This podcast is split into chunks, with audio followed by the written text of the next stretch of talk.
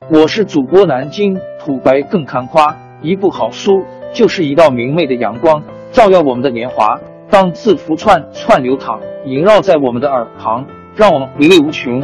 天津上元书院又和你们见面了，欢迎您的收听。听众朋友们，大家好！开讲前先打个小广告。作为主播，你们的关注和打赏是对我努力工作认可的结果，谢谢听众。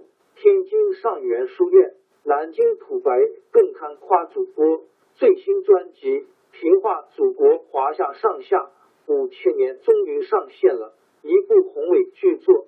我们的祖先以伟大的创造力、强大的生命力和巨大的凝聚力，世世代代繁衍生息，历尽磨难，从远古走到现代，从蒙昧走向文明。全书共计。两百八十三回，作为播客，我劳动我所得，付费的有声书来了，你愿意为此花钱花时间吗？评话中华上下五千年专辑的进度更新按听众的关注和评论而定。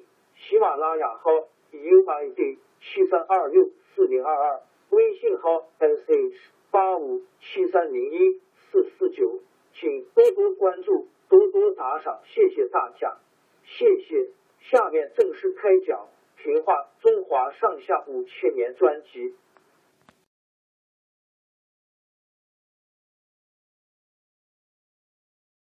晋安帝复位后，刘裕掌握了东晋大权。刘裕本来是个出身贫苦的小军官，在士族中没有什么地位。他为了提高自己的威望，决定发动北伐。公元四百零九年，刘裕从建康出发，先出兵包围了南燕，十六国之一的国都广固金山东一都西北。南燕的国主慕容超着急了，向后秦讨救兵。当时后秦在北方是个比较大的国家，后秦国主姚兴派使者到晋军大营去见刘裕，说。燕国和我们秦国是友好邻国，我们已派出十万大军驻扎在洛阳，你们一定要逼使燕国，我们不会坐视不救。刘裕听了使者这番威胁的话，冷笑一声说：“你回去告诉姚兴，我本来打算灭掉燕国之后，休整三年再来消灭你们。现在既然你们愿意送上门来，那就来吧。”使者走了以后。有人对刘裕说：“您这样回答他，只怕激怒了姚兴。如果秦兵真的来攻，我们怎么对付？”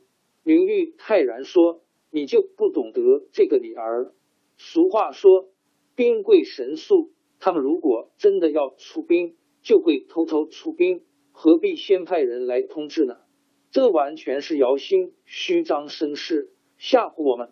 我看自己也顾不过来。”哪有什么能力救人呢？不出刘裕所料，那时候后秦政跟另一个小国夏国互相攻打，还打了败仗，更谈不上出兵救南燕。没有多久，刘裕就把南燕消灭了。过了几年，刘裕平定了南方的割据力量，再一次北伐进攻后秦。他派大将王镇恶、谭道济带领步兵从淮河一带出兵。向洛阳方向进攻，自己亲自率领水军沿着黄河进军。那时候，北方鲜卑族建立的北魏开始强大起来，他的势力已经发展到黄河北岸。北魏在北岸集结了十万大军，威胁晋军。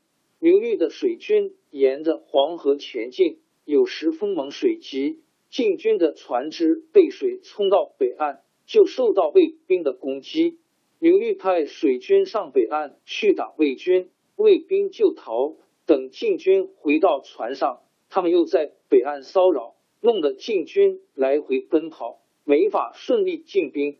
刘裕派了一个将军，带了七百兵士、一百辆兵车登上北岸，沿岸摆开一个半圆形的阵势，两翼紧紧靠着河岸，中间鼓出。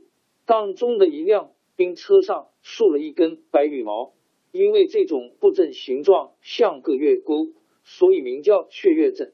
卫兵远远观察着禁军的布阵，不懂是什么意思，也没有感动。一会儿，只见禁军中间车上有人举起白羽毛，两侧就涌出了二千名兵士，带着一百张大弓，奔向兵车。卫兵看看这个阵势，也没有什么大不了，就集中三万骑兵向河岸猛攻进阵。进阵上一百辆。兵车上的弓箭齐发，仍旧挡不住魏兵。没料到晋军在雀跃阵后面，另外布置好一千多支长矛，装在大弓上。这种长矛约有三四尺长，矛头特别锋利。魏兵正向晋军猛攻的时候，晋军兵士们就用大铁锤敲动大弓，那长矛往魏军飞去。每支长矛就能射杀魏兵三四个，三万名卫兵一下子就被射死了好几千。其他卫兵不知道晋军阵后还有多少这种武器，吓得抱头乱窜，全线崩溃。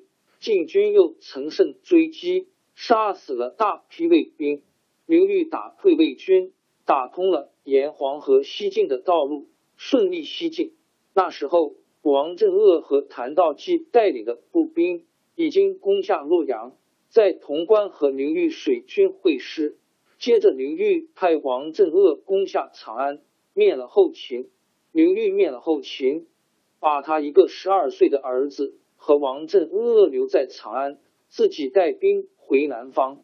过了几年，晋安帝死去，刘裕认为时机成熟，就派人劝说。刚刚即位的晋恭帝让位。公元四百二十年，刘裕即位做了皇帝，改国号为宋，这就是宋武帝。东晋王朝在南方统治了一百零四年，到这时候灭。王朝更迭，江山易主，世事山河都会变迁。其实我们无需不辞辛劳去追寻什么永远，活在当下，做每一件自己想做的事。去每一座和自己有缘的城市，看每一道动人心肠的风景，珍惜每一个擦肩的路人。纵算经历颠沛，尝尽苦楚，也无怨悔。感谢您的收听，朋友们，让我们下期再见。